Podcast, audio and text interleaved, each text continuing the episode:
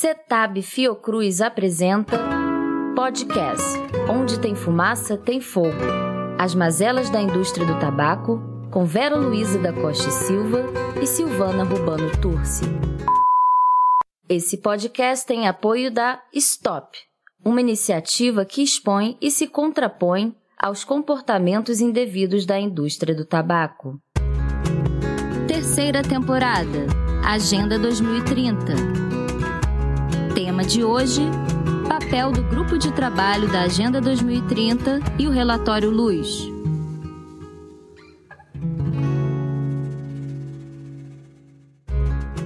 Olá, ouvintes. Sou Vera da Costa e Silva, do CETAB Fiocruz e falo da minha casa no Rio de Janeiro. Começamos mais um episódio da nossa série Onde tem fumaça, tem fogo, mazelas da indústria do tabaco. O episódio de hoje irá falar sobre o papel do grupo de trabalho da Agenda 2030 e os principais desafios e dificuldades enfrentados para o cumprimento das metas de sustentabilidade estabelecidas pelas Nações Unidas. A Agenda 2030 da ONU é um plano global para atingirmos um mundo melhor para todos os povos e nações em 2030. Ou até 2030, né? A gente pode atingir isso antes. A Assembleia Geral das Nações Unidas, realizada em Nova York, em setembro de 2015, com a participação de 193 Estados-membros, estabeleceu 17 Objetivos de Desenvolvimento Sustentável que contam com o apoio de um grupo de trabalho da sociedade civil para serem cumpridos, aqui no Brasil. Aqui comigo está Silvana Turci, que é a coordenadora do CETAB Fiocruz. Oi, Sil, tudo bom? Oi, Vera. Oi, Laura. Oi, amigos ouvintes. Falo aqui da minha casa em Niterói e gostaria de iniciar dizendo que o grupo de trabalho da Agenda 2030 trabalha para fazer da palavra acordada ação efetiva no cotidiano do país. O grupo foi formado a partir do entendimento de que a definição e implementação dos Objetivos do Desenvolvimento Sustentável, os ODS, devem levar em conta o acúmulo das organizações da sociedade civil que vem trabalhando diretamente na defesa dos direitos, no combate à desigualdade e no respeito aos limites do planeta. É importante destacar também que o grupo de trabalho da Agenda 2030 foi formalizado em 9 de setembro de 2014 e é o resultado do constante encontro entre organizações não governamentais, movimentos sociais, fóruns e fundações brasileiras durante o segmento das negociações da Agenda pós-2015 e seus desdobramentos.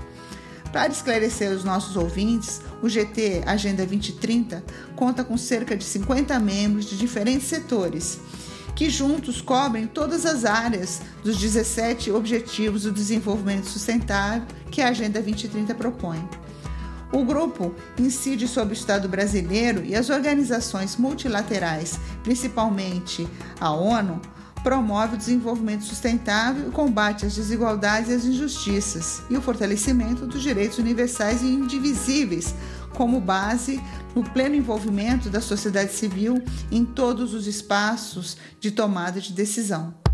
Entrevista de hoje. Entrevista de hoje para conversar sobre a importância do cumprimento das metas da Agenda 2030 e da importância do cumprimento dessas metas para o planeta como um todo, recebemos hoje a assessora de Relações Internacionais da ACT Promoção de Saúde e cofacilitadora do grupo de trabalho da Agenda 2030, Laura Cury. Bem-vinda, Laura. Oi, Silvana. Oi, Vera. Olá a todas as pessoas que estão ouvindo. Um prazer estar aqui com vocês hoje.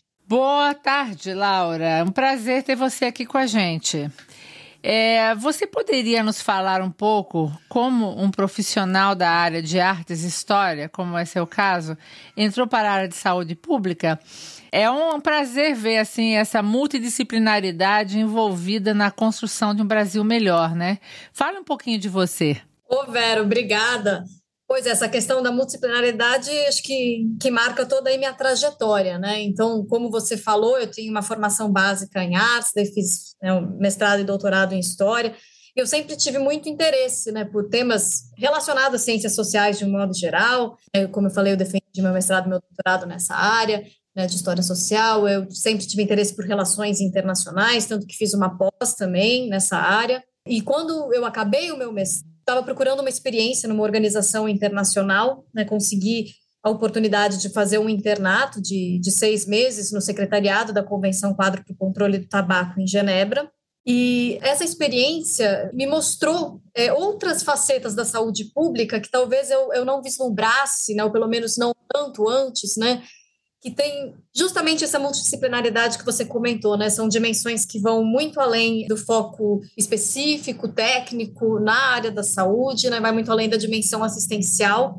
Isso me interessou bastante, né? Essa relação, porque eu sempre, né, como você comentou, sempre tive interesse em ver a conexão entre diferentes áreas. Né? Acho que hoje a gente tem uma fragmentação muito grande, né, dos, dos temas, dos saberes que se por um lado é, é fundamental para que a gente possa avançar, por outro lado também acho que às vezes leva um modo um pouco unidimensional, né, de ver as coisas. Então essa possibilidade de fazer a ponte, né, com, com diferentes áreas, diferentes extremos, acho que é que é bastante importante. E, e, na saúde pública eu vi justamente essa oportunidade, né, de puxar os fios com outras áreas, com a área social, econômica, ambiental, né, de direitos humanos como um todo. Então foi muito interessante essa experiência na, no secretariado da Convenção Quadro.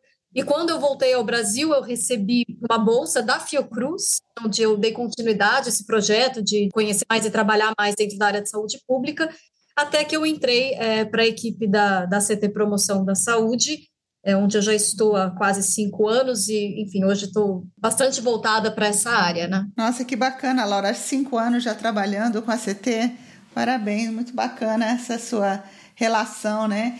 E aí você então é hoje uma cofacilitadora do grupo de trabalho da Agenda 2030, né? E eu gostaria que você contasse um pouco dessa experiência, como é que tem sido ser cofacilitadora, o que faz uma cofacilitadora de um grupo de trabalho? Bom, então, na verdade, esse trabalho na cofacilitação do, do grupo de trabalho, né, que eu vou chamar de GT de agora em diante para facilitar, ele veio justamente por conta de um trabalho que a ACT é, já desenvolvia nesse sentido. Né? Então, a ACT se aproximou do grupo de trabalho de questões, acho que principalmente ao controle de tabaco, mas também com relação a, aos outros fatores de risco para as doenças crônicas não transmissíveis, com relação é, ao ODS-3, né? Porque quando tinham observado o relatório oficial do governo sobre o avanço né, do, da implementação da agenda, muito pouco se falava sobre isso, né, ou nada. Então, a CT se, se aproximou desse grupo de trabalho justamente para trazer essa questão quando eu entrei na CT, a, a CT já estava na cofacilitação,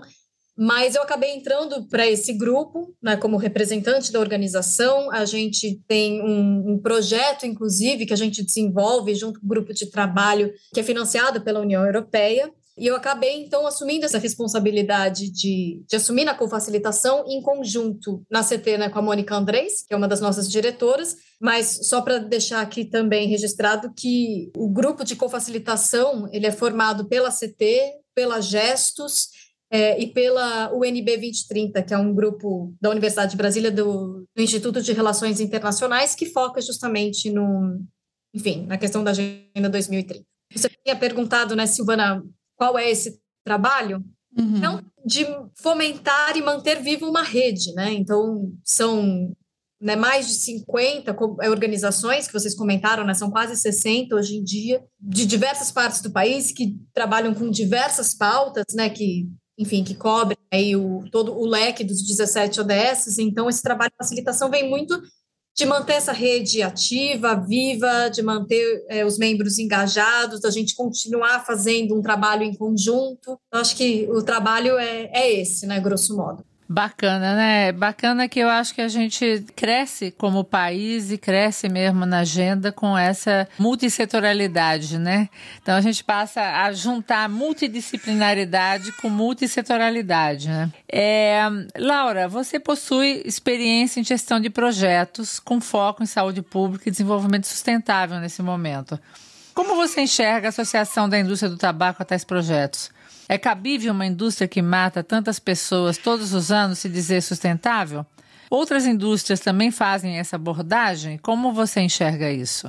Eu acho essa uma pergunta fundamental da gente discutir cada vez mais, né, Vera? É, como vocês sabem, a Agenda 2030 ela é um plano para governos, para a sociedade, né, para a academia, para todas as pessoas que estejam comprometidas com, com a Agenda 2030, né, com os princípios contidos nela, mas também para as empresas. Então, está já previsto, desde a formulação dessa agenda, o envolvimento do setor privado. E o ODS 17 prevê o estabelecimento de parcerias multissetoriais, inclusive com o setor privado, para que possam ser compartilhados né, conhecimentos, é, expertise, tecnologia, inclusive ter recursos financeiros para conseguir implementar a Agenda 2030. Agora, esse é um ponto né, que, eu, que eu falei que eu acho que é complexo e que precisa ser melhor discutido, é, não só no Brasil, mas internacionalmente, porque o setor privado ele tem de fato um peso econômico muito grande, o que significa que ele tem também um, um peso político muito grande. Né? Algumas empresas têm a dimensão econômica maior do que o PIB de muitos países. Então, é irrefutável que a gente tenha aí um stakeholder, né, como se fala, é,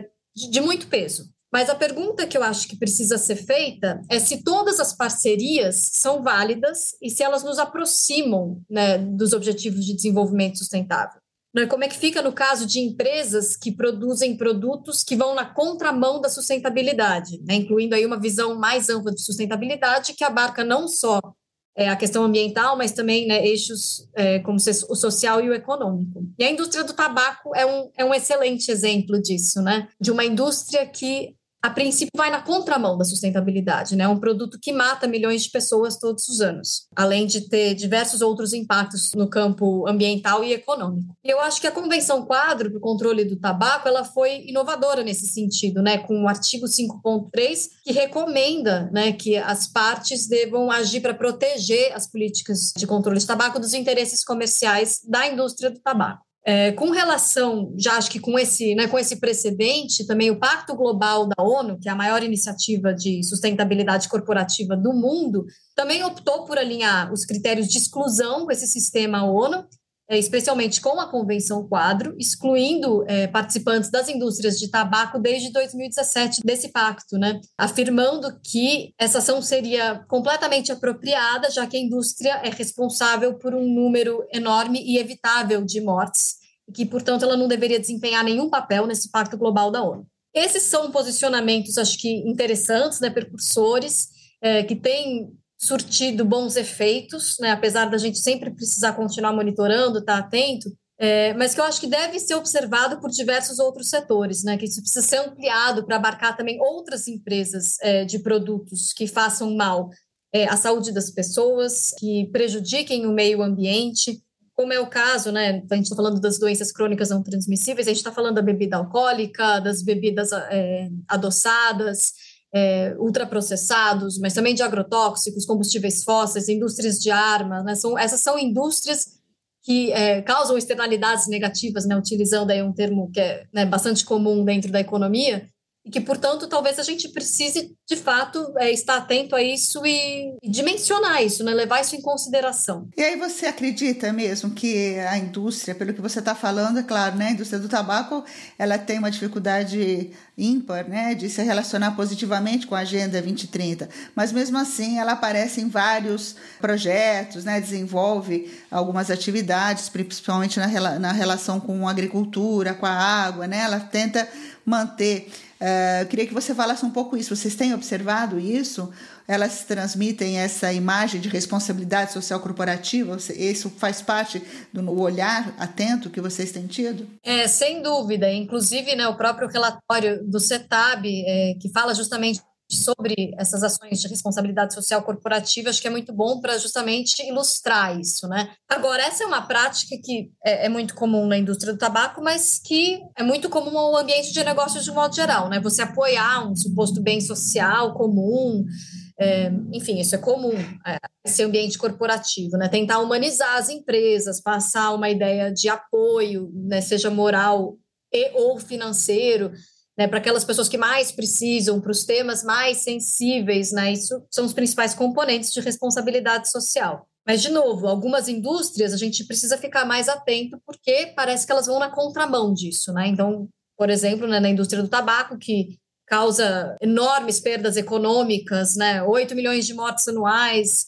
é uma indústria que cujo produto é notoriamente é, nocivo né, à economia, à saúde das pessoas, ao meio ambiente, e que então essas ações de responsabilidade social corporativa, elas acabam sendo uma das poucas estratégias que restam para que a indústria possa se apresentar de uma forma positiva, né, e acabar desviando de críticas, é, mitigar riscos legais, melhorar sua reputação, é, chegar mais perto do consumidor e de tomadores de decisão, e, é claro, né, aumentar os seus lucros.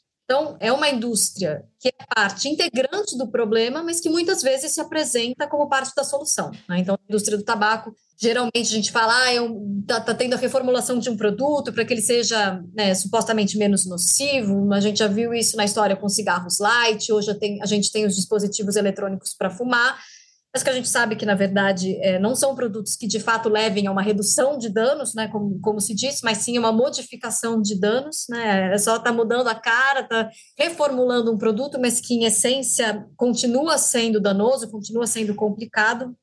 Né, tem inclusive uma campanha que foi da CT que falava novos produtos, mas velhos problemas, né, a Vital Strategies também tem um, um relatório que eu acho que é interessante, que é Fool Me Twice, né, me engane de novo, então, acho que isso a gente vê acontecendo várias e várias vezes, na história vai se repetindo. Da, da indústria querer se apresentar como parte da solução para um problema que ela mesma cria. E às vezes ela busca também apresentar soluções para outros problemas, né? E acho que nesse contexto de pandemia a gente viu muito disso, né? De empresas que apoiaram a instalação de unidades de saúde de campanha, que produziram e distribuíram álcool gel, máscara, né? É o caso das empresas de tabaco, que inclusive se envolveram até nas pesquisas de, de desenvolvimento de, de, vacina, né, contra o coronavírus. Então, são essas atividades de, de responsabilidade social corporativa que limpam, né, que buscam limpar a imagem de empresas complexas, que fazem uma maquiagem, né, que é o chamado greenwashing, é, social washing, é, SDG ou rainbow washing, né, tantos washings, para tentar minar esse produto. Ela lava, ela lava através de uma agenda os problemas que ela causa para outras agendas. Agora, a verdade é que esse relatório ao qual você se referiu, que o CETAB produziu, ele mostra que, no caso da indústria do tabaco, e muito provavelmente outras indústrias também seguem esses passos, ela é, desempenha, ela desenvolve ações em todos os objetivos da Agenda Sustentável, da Agenda 2030, todos os objetivos sustentáveis da Agenda 2030.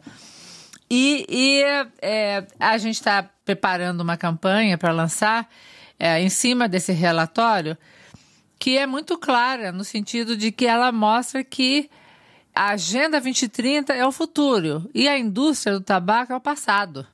Né? Não existe sobreposição entre uma indústria que mata um a cada dois consumidores regulares e uma agenda que pensa no planeta, pensa em preservar o planeta, pensa em melhorar a, a saúde dos povos, a, enfim, e, e, a conservação ambiental como um todo. Então, eu acho que é, é, esse processo é muito complexo. Claro que no caso do tabaco se estabeleceu uma fronteira, né? É, separando o joio do trigo completamente.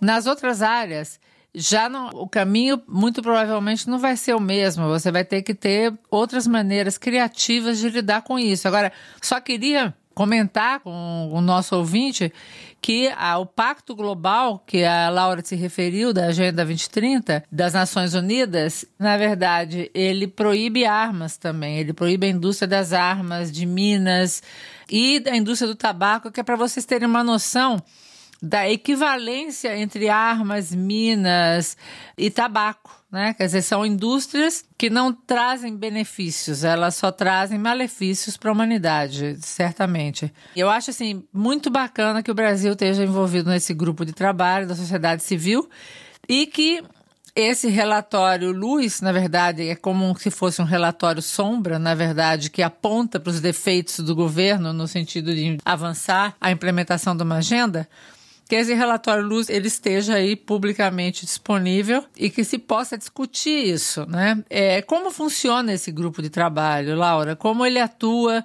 Quais têm sido os resultados? É, a gente vê pelo relatório Luz que o Brasil não tem avançado muito na implementação das propostas. Então, o que, que é que vocês estão fazendo para que este governo e o futuro governo levem em conta os objetivos sustentáveis da Agenda 2030 em, em consideração? Bom, começar então pela primeira pergunta, né?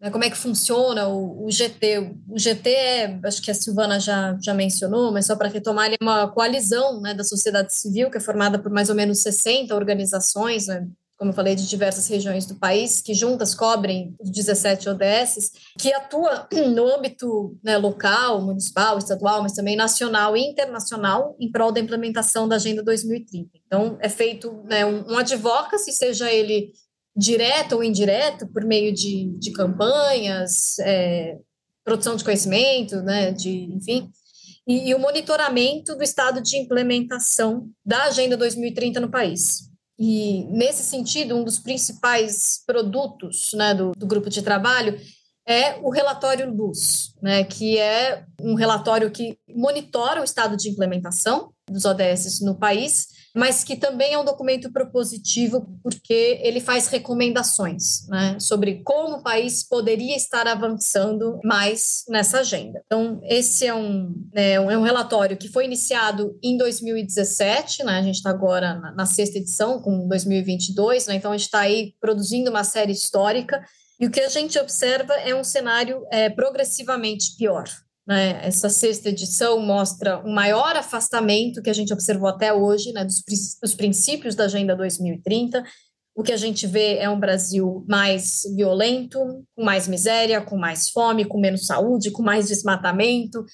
Né? Enfim, é, o, o, diagnóstico é, é muito preocupante. Né? Em 2022, o Brasil não avançou em mais de 80% das 169 metas né, que estão previstas aí na agenda, esses 80% das metas estão ou em retrocesso, ou estão ameaçadas, ou estão é, estagnadas. Então, a gente não tem avançado, muito pelo contrário, a gente tem é, retrocedido na implementação da agenda. Mas, como a gente comentou, é possível fazer diferente, né? Então, as recomendações, que nesse ano acho que foram mais de 100 recomendações, é, são a nossa contribuição de como a gente poderia fazer diferente, né? E quem sabe né, no próximo governo, né, na próxima legislatura, isso possa ser mais levado em consideração. Ô, Laura, sabe o que eu estou pensando aqui? Porque a produção de tabaco ela tem muito a ver com o desmatamento, né? com o uso também dessa mata nativa para secagem das folhas e também o, a abertura de novos espaços para o plantio do tabaco, enfim, ela está relacionada, né, do seu tabaco, a vários tipos de devastação ambiental. E nessas seis edições do relatório Luz, vocês observaram isso? Se houve aumento nessas áreas produtoras de tabaco, de desmatamento, de uso de mata nativa? Você tem essa noção? É isso que aconteceu? Ou não for? O relatório talvez não tenha uma profundidade tal que seja possível uh, averiguar isso? Eu acho que isso que você coloca é sem dúvida muito pertinente, mas assim, a avaliação que a gente faz dentro do relatório Lu são com base nos indicadores né, que estão propostos. Né? Então, quando a gente fala de controle de tabaco dentro da Agenda 2030, a gente está falando do ODS 3, que se refere né, à promoção da saúde, uhum. e mais especificamente da meta 3.A que fala em fortalecer a implementação da Convenção Quadro é, em todos os países, conforme apropriado. E essa análise dentro desse contexto, ela ela não é tão abrangente assim. É claro que a gente, principalmente enquanto né, a CT, quando a gente contribui com a avaliação desse ODS, dessa meta, é claro que a gente leva tudo isso em consideração. E no caso do que a gente observa na meta 3.A, que a gente vem observando, e que geralmente é uma meta boa, até, né? Porque o Brasil é, avançou muito né, em, em, políticas de controle de tabaco. É um case de sucesso, apesar dos inúmeros desafios, que é claro que estão postos. Então, a gente já chegou a falar que a, a meta 3.A estava com né, o farolzinho verde, né, ela estava indo bem. Era uma das poucas metas que tinha essa avaliação. Mas, mais recentemente, a gente já avaliou esse progresso como sendo insuficiente. Pelas questões que você colocou, Silvana, com relação é, à questão de proteção ambiental, com relação à propaganda e facilidade de venda ilegal né, de, de produtos na, na internet, os dispositivos eletrônicos para fumar que estão disponíveis no mercado ilegalmente, atraindo novos consumidores, o que é um desafio, o lobby da indústria do tabaco, né, que é, é muito forte. Inclusive, a, Vera falou de separar o joio e o trigo, né? Tem o joio e o trigo, que é um, um canal de jornalismo investigativo que fez um levantamento nos últimos cinco anos, as reuniões entre a indústria do tabaco e a Anvisa, por exemplo, foram 87 registros em comparação com 15 reuniões da sociedade civil, academia, sociedades médicas, enfim. Então, assim, é, é muito discrepante a desigualdade de forças. Teve né, reunião é, dentro do, do Ministério da Agricultura, onde abertamente se discutiu, é, se discutiram estratégias para extinção né, da CONIC, da Comissão Nacional para a Implementação da Convenção Quadro, um deputado que admitiu é, ter participado de uma articulação para dar fim à CONIC, enfim, então a gente observa que realmente é aquilo avançar, é, ou melhor, a gente avança em determinadas áreas, mas retroceder é muito fácil, né? É verdade, é verdade, sim. É um piscar de olhos, a gente precisa sempre estar atento, continuar monitorando e estando articulado. Falando ainda sobre o relatório Luz, quais empresas têm se readaptado para a melhoria do seu papel junto à Agenda 2030? Você tem algum exemplo? E quais não têm se readaptado? No relatório Luz, a gente não faz uma análise de empresa por empresa, né? Isso a gente não faz. Mas o que a gente faz, e que a gente fez inclusive nessa última edição, é uma reflexão sobre esse assunto. Tá? Então, nesse ano, a gente publicou um estudo de caso, que a gente faz todo ano. Esse ano, a gente dedicou é, a pergunta se empresas que fabricam produtos nocivos à saúde e ao planeta podem contribuir com a Agenda 2030. Né? Então, a ideia é justamente a gente debater essa questão. Né? Então, a gente já falou do papel previsto na agenda que deve ser desempenhado pelo setor privado, mas, enfim, a gente né, já se passaram sete anos desde a adoção da agenda, então a gente precisa avaliar como se dá essa contribuição do setor privado, né, é, precisando analisar as práticas e modelos de negócios das indústrias, principalmente dessas que fabricam os produtos nocivos à saúde das pessoas e do planeta, né? A gente já conversou que vão na contramão do desenvolvimento sustentável. E como a gente também conversou, várias dessas empresas continuam fazendo propaganda, né, da, das suas ações de responsabilidade social corporativa, né? São as chamadas práticas de ESG, né, que português é ambiental, social e governança. Envir environment, social e governance. Isso, isso, ambiental, social e governança em português, né, ASC. Mas que muitas vezes essas práticas, né, como a gente falou, elas uh, não ultrapassam a esfera do marketing, elas não são efetivamente incorporadas no processo produtivo e elas trazem poucos resultados efetivos. Então, para as empresas, né, ou para o setor privado se alinhar aos ODS, essas práticas precisam ser revistas, né? todo o processo produtivo de diversas indústrias, o que pode não ser interessante do ponto de vista da geração do lucro, é, como no caso da indústria do tabaco. Né? E, por outro lado, também, se a gente não tiver ações de governo e do Estado, né? lembrando que a Agenda 2030 é uma agenda de Estado, né? para regular as, as atividades produtivas e revisar é, as práticas e os processos, os ODS não vão ser atingidos e essas indústrias vão continuar a serem é, impunes, né? elas não vão ser é, responsabilizadas pelos danos que elas causam. Né? Tem muita propaganda, poucos impostos, resultados insuficientes, e daí tinha até, acho interessante, né? como é que as empresas podem contribuir tem uma fala interessante do, do Jeffrey Sachs, que é um, né, um, um líder em desenvolvimento sustentável internacional, professor de economia da Universidade de Columbia, em Nova York, ele fala que as indústrias, o papel das indústrias é não interferir, pagar seus impostos e obedecer às regras, né? Que é isso que as empresas eh, precisam fazer. E a, a Paula Jones, da, né, que é uma das diretoras da CT, fala sempre que a melhor é, parceria público-privada é a tributação, né? Que é interessante, porque, inclusive, por meio da tributação dessas indústrias que causam as externalidades negativas, a gente pode reverter, né, arrecadar recursos para a saúde, para o desenvolvimento sustentável, e que isso está previsto, inclusive, né, dentro da, da Agenda de Ação de Addis Abeba, que fala, por exemplo, da tributação do tabaco como um mecanismo inovador de financiamento para o desenvolvimento sustentável. Então, acho que é isso. A gente precisa implementar marcos legais, né, garantir que, que mudanças relevantes ocorram, assegurar que as políticas públicas sejam formuladas e implementadas com participação da sociedade civil, das populações afetadas, com base em evidências e sem interferência das empresas que vão ser reguladas. Eu fico assim até um pouco é, surpresa da gente não ter assim, mesmo que não seja procurado, né, que não haja uma análise, que a gente não tem exemplos que sejam poucos de empresas que, na verdade, praticam, pelo menos tentam praticar com bastante certeza essa questão da Agenda 2030, né? As diversas partes da Agenda 2030. Enfim, passo para Silvana. É. Pois é, uma das coisas que mais gera discussão quando se trata de vínculo, por exemplo, da indústria do tabaco com esses projetos que a gente estava falando, né, de desenvolvimento sustentável, responsabilidade social corporativa, é a atribuição de prêmios. A gente tem é, encontrado em algumas referências que elas se submetem e acabam ganhando prêmios sobre sustentabilidade, o que é um absurdo, né? E eu acho que isso acontece também em outras áreas do desenvolvimento sustentável. Prêmios, por exemplo, sobre ética, sustentabilidade, que são oferecidos a essas empresas, têm gerado até protestos de outros membros de instituições que têm os compromissos realmente, assim, compromissos reais com os temas do desenvolvimento.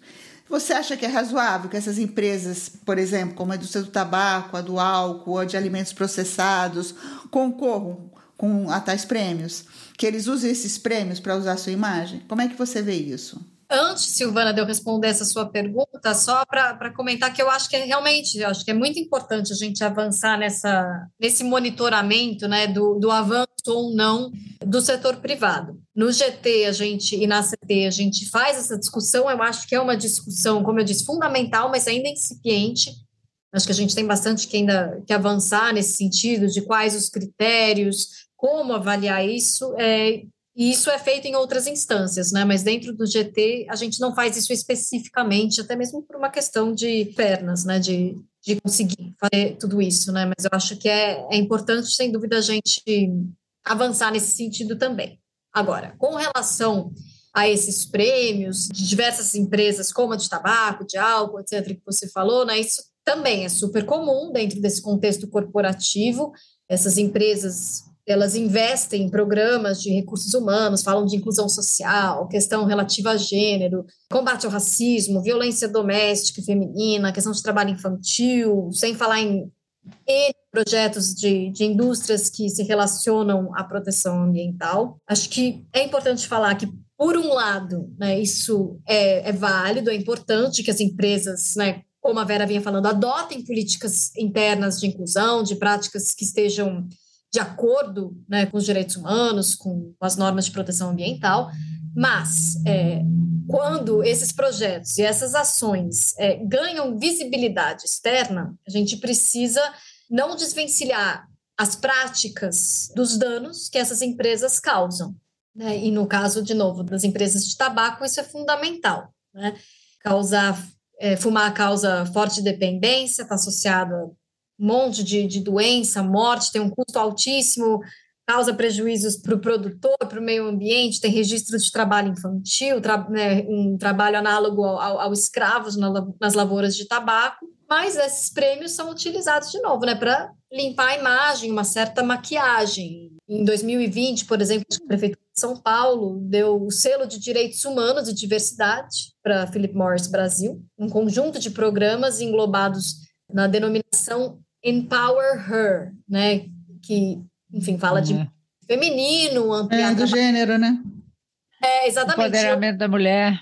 E se a uhum. gente falar, eu tô aqui, Empower Her, me lembra até um pouco das medidas do Empower da OMS, né? Então, Empower, né? É, é, não sei se... Se foi proposital, né? É, mas, enfim, também, né? Tem o, Sim de Tabaco, tem o Instituto Crescer Legal, né, que trata da aprendizagem profissional rural, que também recebeu uma homenagem da OAB na categoria de Justiça e Cidadania, por reconhecer práticas que contribuem para o aprimoramento da justiça no Brasil. Então, acho que esses prêmios eles são complicados e falta uma coerência né, de empresas como a de tabaco por algumas práticas que geralmente são muito pontuais, né, com resultados uhum. positivos frente ao dano que elas causam e desconsiderando então todos esses prejuízos. Né? Eu acho que isso deveria valer para todas as empresas que produzem né, commodities não saudáveis que a gente vem falando. Né? Verdade, verdade. Laura, o Brasil é um país que teve grande protagonismo na elaboração das ODS da Agenda 2030 E boa parte dos compromissos acordados já estavam previstos na própria Constituição brasileira. Portanto, já, já deveriam ter sido alvo de atenção do poder público, mesmo antes do Acordo das Nações Unidas, a qual o Brasil foi parte, evidentemente. No entanto, como você mesmo já falou, o relatório Luiz cita o atraso do Brasil em 80% das metas de desenvolvimento sustentável da ONU, né? Por que, que você acha que isso vem ocorrendo? É falta de vontade do governo? São setores do governo que não estão caminhando bem ou que têm outras prioridades que competem? São as indústrias que fazem lobby para que isso não aconteça, é um conjunto onde todos esses fatores estão presentes. O que, que você acha que vem acontecendo e como enfrentar isso? Quais são as discussões que você vem tendo na, na no grupo de trabalho? Eu acho que é uma, uma conjunção né, de fatores, como você colocou, né, Vera? Então, é triste de ver, né, porque o Brasil vem se afastando cada vez mais, principalmente quando no período dos Objetivos de Desenvolvimento do Milênio, né, entre 2000 e 2015, né, que é pré-ODS, a gente tinha, tinha um, um avanço, né, em, não total, claro, mas um avanço em pautas sociais, né, o Brasil tinha saído do mapa da fome, a gente vê agora um enorme retrocesso. Acho que teve a questão da pandemia da Covid-19, né, que desestrutura muito esse cenário, mas, assim, a gente não pode atribuir isso é, exclusivamente à pandemia de jeito nenhum, né, esse é um movimento anterior que vem sendo apontada, inclusive, desde o primeiro relatório Luz, em 2017. Eu acho que é o resultado, assim, acho que são escolhas políticas, né, como você falou, mas é, é, é o resultado de ataques ao arcabouço legal, na né, proteção de direitos, é uma desregulamentação das instâncias fiscalizadoras, é, uma falta de, de recursos, né, de, de financiamento para pastas absolutamente essenciais. Né? A gente tem um, movimento contraproducente de políticas de austeridade, né? então a gente tem a emenda constitucional 95 que coloca um, um teto é, de gastos em áreas essenciais como saúde, assistência social, educação é, corte em programas de, de redução de, de pobreza, é, um modelo de, de desproteção social, faltam dados, falta monitoramento, né? Então, a gente vem falando de um apagão de dados, falta transparência, espaços de diálogo, falta, enfim, uma governança, o que acho que inclui uma resistência em frear ou, ou barrar determinadas ações do setor privado, como a gente vem falando. Então, acho que tudo isso é, é, o resultado, acho que muito mais de escolhas políticas do que a questão circunstancial. E, e no final, as, as, populações mais vulneráveis são as que pagam, pagam a conta, né? Acho que esse, esse é o, o principal diagnóstico. Falta vontade política para fazer diferente. Esse eu acho que é um ponto, realmente. E um outro ponto que é levantado quando se trata, por exemplo, de projetos né, da indústria do tabaco associados ao desenvolvimento sustentável é a falta de indicadores de monitoramento confiáveis, pelo menos, né, que apontem o impacto dos mesmos na nossa sociedade. Existe também uma contradição abismal entre a narrativa da indústria e o que de fato acontece, como aqui também já foi abordado por todas nós, né? E aí eu te pergunto assim, como colocar em xeque esses projetos e medir os reais benefícios deles para a população? Você citou dois exemplos aí, por exemplo, o, Crescer Legal, o projeto relacionado a gênero, né? Isso realmente tem algum impacto na sociedade ou é só essa coisa para mascarar ou para melhorar a imagem? Porque, de fato, quem recebe, outro dia eu estava até vendo uma, um artigo no jornal, eles tinham feito uma reunião com mais de 500 pessoas, agricultores no caso, para falar uh, sobre os benefícios da questão de plantio em época certa e preservação ambiental. Quer dizer, existe toda uma cadeia de pessoas e cidades e prefeitos que encampam essa ideia, né? Como é que a gente poderia, não sei, claro, acho que talvez você não tenha essa resposta, mas pensando junto, né? Quais seriam os indicadores de monitoramento razoáveis para esse tipo de coisa que poderiam ser refletidos no relatório Luz, por exemplo? De um modo geral, acho que falta monitoramento de um modo geral, né? No, desenvolvimento sustentável, mas em geral, né? Basta falar de IBGE, Vigitel e, e tantos outros, né? Que a gente precisa desses dados confiáveis para poder mostrar a realidade, inclusive orientar as políticas públicas. No caso dessas ações que você comentou, Silvana, acho que né, a gente já falou sobre isso, acho que são ações muito pontuais e que mais servem como ações de marketing, nessa né, você essa, essa maquiagem, do que uma mudança efetiva. No final, a, a base, né, a estrutura desse negócio, ela não muda.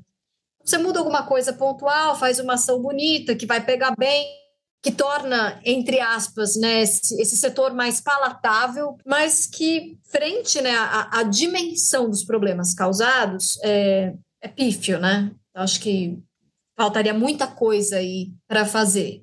Enfim, não, não saberia exatamente que tipo de indicadores que a gente poderia utilizar, mas eu acho que a gente precisa fazer essa comparação, né? Eu acho que essa coisa geralmente passa por um lado de avaliar como as políticas públicas estão avançando no país, nas diversas áreas, índice de analfabetismo, educação, acesso à universidade, acesso à saúde, índices de mortalidade, adoecimento, índices de desmatamento. Eu acho que em todas as áreas você tem os índices de programas públicos que melhoram a vida da população ou a vida da sociedade ou a vida do planeta, né? E ao mesmo tempo fazer um processo paralelo de monitoramento das atividades das diversas indústrias e até tentar entender quais são as indústrias que têm práticas minimamente razoáveis comparadas com indústrias que podem até ter práticas um pouco melhores, mas que o próprio produto dela, quer dizer, é que nem a indústria do tabaco, né? O produto da indústria do tabaco já torna ela inelegível para qualquer ação de sustentabilidade, porque o produto dela entendeu qual é a função que ele tem para a humanidade, né? Tudo que acontece gira em torno desse produto para que esse produto seja é, manufaturado e comercializado e tal, na verdade, toma recursos e entra em áreas onde você acaba impactando em outros setores, como a questão do meio ambiente, né? Como a questão social, enfim.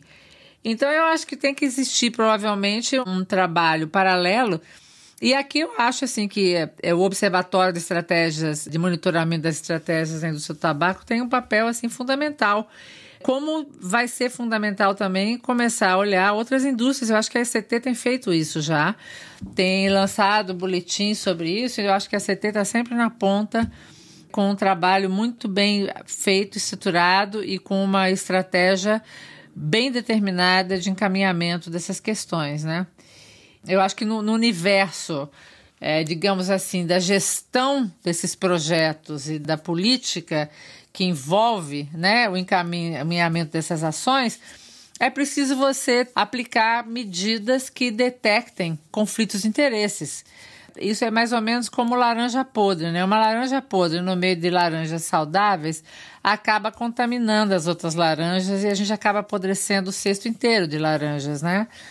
Então, eu acho assim que na área de tabaco a gente tem muito claro o artigo 5.3, que, é, na verdade, coloca muito claramente a necessidade de monitoramento das ações, da existência de conflito de interesses em relações interinstitucionais e interpessoais. E aí eu queria até levantar aqui uma pergunta, que é a pergunta sobre a, o grupo de trabalho, se ele tem é, essas declarações vindas das pessoas, das instituições, se tanto as pessoas quanto as instituições declaram que elas não têm conflitos de interesses com as diversas indústrias, e se isso realmente estiver acontecendo, como vocês administram representantes das próprias indústrias, que acabam tendo algum tipo de representação dessas indústrias? Ótima pergunta. Eu acho que essa questão de elaboração implementação de políticas de conflito de interesse, eu acho que é um tema extremamente importante, que ainda, é, né, ainda tem um debate incipiente, mas,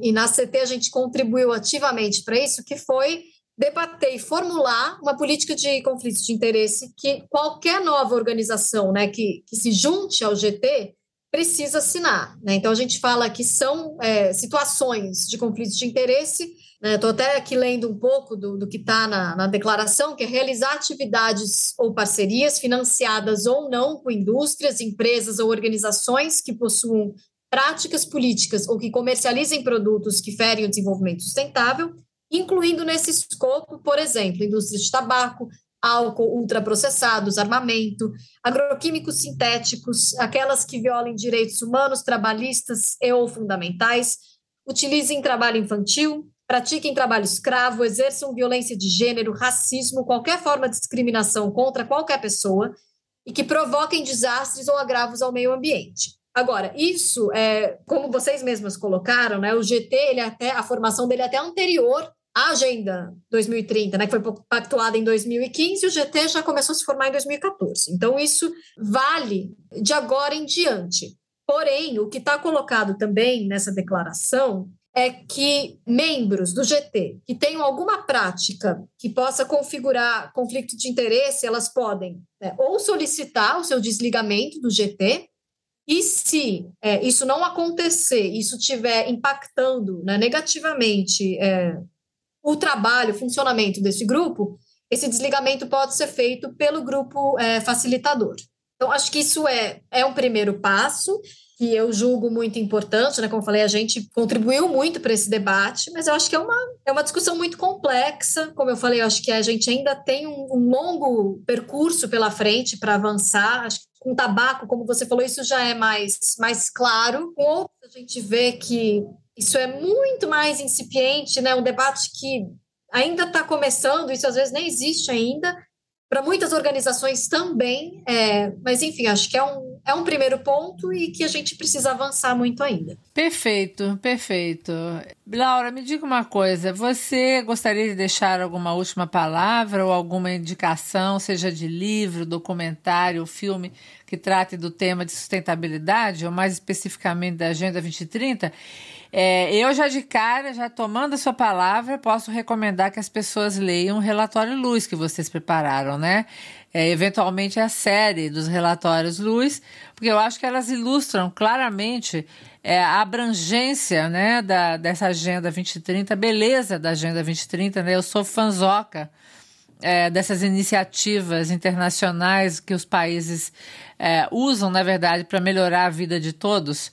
E eu recomendo, o CETAB recomenda fortemente que isso seja parte da leitura necessária, obrigatória do, dos profissionais de saúde do Brasil, dos profissionais de educação, do pessoal que trabalha com meio ambiente, de, dos professores, de quem ensina, enfim do acervo cultural das pessoas, de porque eu acho que todo ser humano é um ser político por natureza. Então a gente tem que entender um pouquinho como é que essas coisas acontecem para a gente poder até se posicionar e exercer os direitos civis da gente.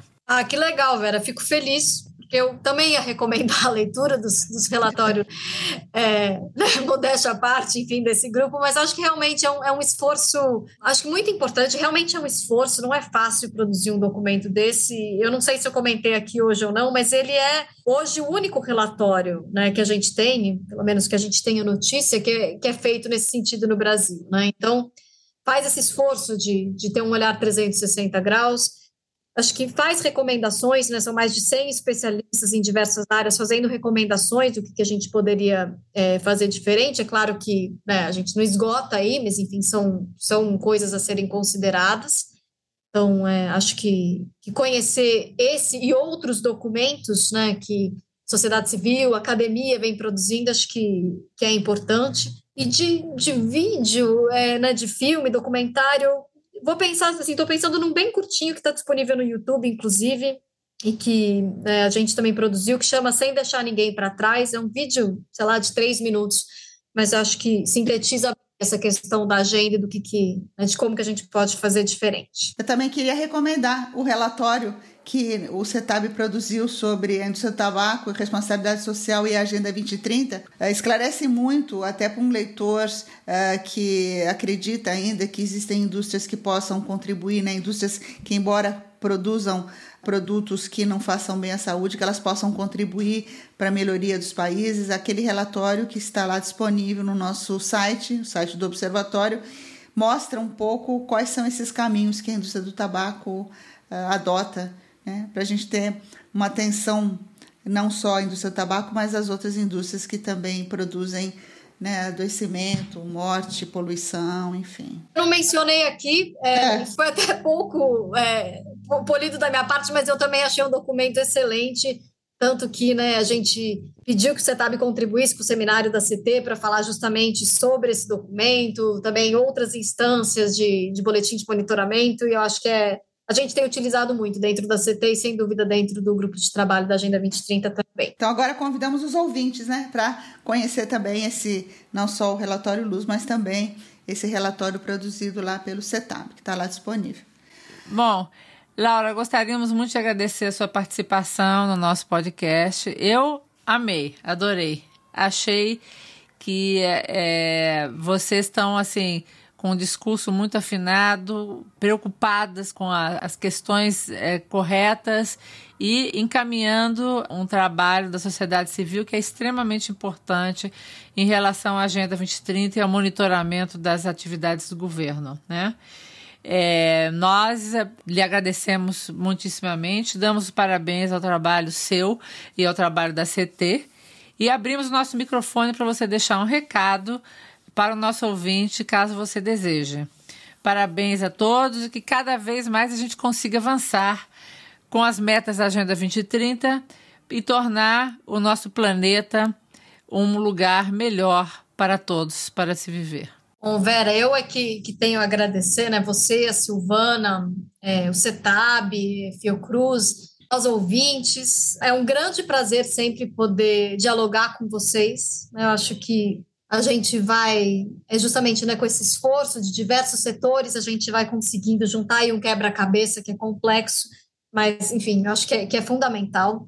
É, só para finalizar, né, queria lembrar que a gente está na década de ação né, para os ODS, a gente tem pouco tempo ainda para reverter esse cenário que tem se mostrado tão crítico né, para mudar o jogo, mas que, como eu falei, é possível fazer diferente, né, a gente consegue, a gente sabe de algumas coisas que a gente pode fazer né, para mudar de direção e que a gente precisa mudar o nosso, nosso conceito, né, o paradigma de desenvolvimento, do que, que significa, para quem, né, a gente precisa de um de um modelo diferente, né? E que resulte em, em políticas, em, em, serviços, programas que sejam acessíveis e qualidades para todas as pessoas, sem deixar ninguém para trás, né? Que é, o, que é o lema da Agenda 2030. E são essas as pessoas, né? Que precisam ver esses resultados, que precisam ver a, uma agenda de direitos é, implementada. Então, mais uma vez, queria agradecer muito a oportunidade. Então, a gente pode encerrar exatamente com esse lema, né? Sem deixar ninguém para trás. Vamos todo mundo pensar em estratégias e o nosso papel no mundo, por menor que ele seja, ele pode fazer diferença na vida de muitas pessoas. Então, queria agradecer aos ouvintes que ficaram conosco até este momento. E não se esqueçam de visitar a página do Observatório do Tabaco para acessarem o nosso conteúdo sobre as estratégias de marketing usadas pela indústria do tabaco no Brasil. Os demais episódios dos nossos podcasts estão nas principais plataformas de streaming de áudio, caso tenha interesse em ouvir. Abraço a todos. Cetab Fiocruz apresentou o podcast Onde tem fumaça, tem fogo. As mazelas da indústria do tabaco. Esta série de podcasts é produzida pelo Centro de Estudos sobre Tabaco e Saúde da Fundação Oswaldo Cruz. Roteiro: Ana Paula Richter, Luiz Guilherme Hasselmann, Silvana Rubano Turci e Vera Luiza da Costa Silva. Trilha sonora: Paul da Costa. Edição e finalização: Felipe de Castro. Voz: V. Carvalho. Dá pra ver que a vida passa, nuvem no vazio do céu Vou no voo da fragata, luzes correm no carrossel, conversa fiada, tirolesa, tranças de baronesa, tranças de doce pureza, preservam de todo mal, brilham tantos encantos no real. Ah.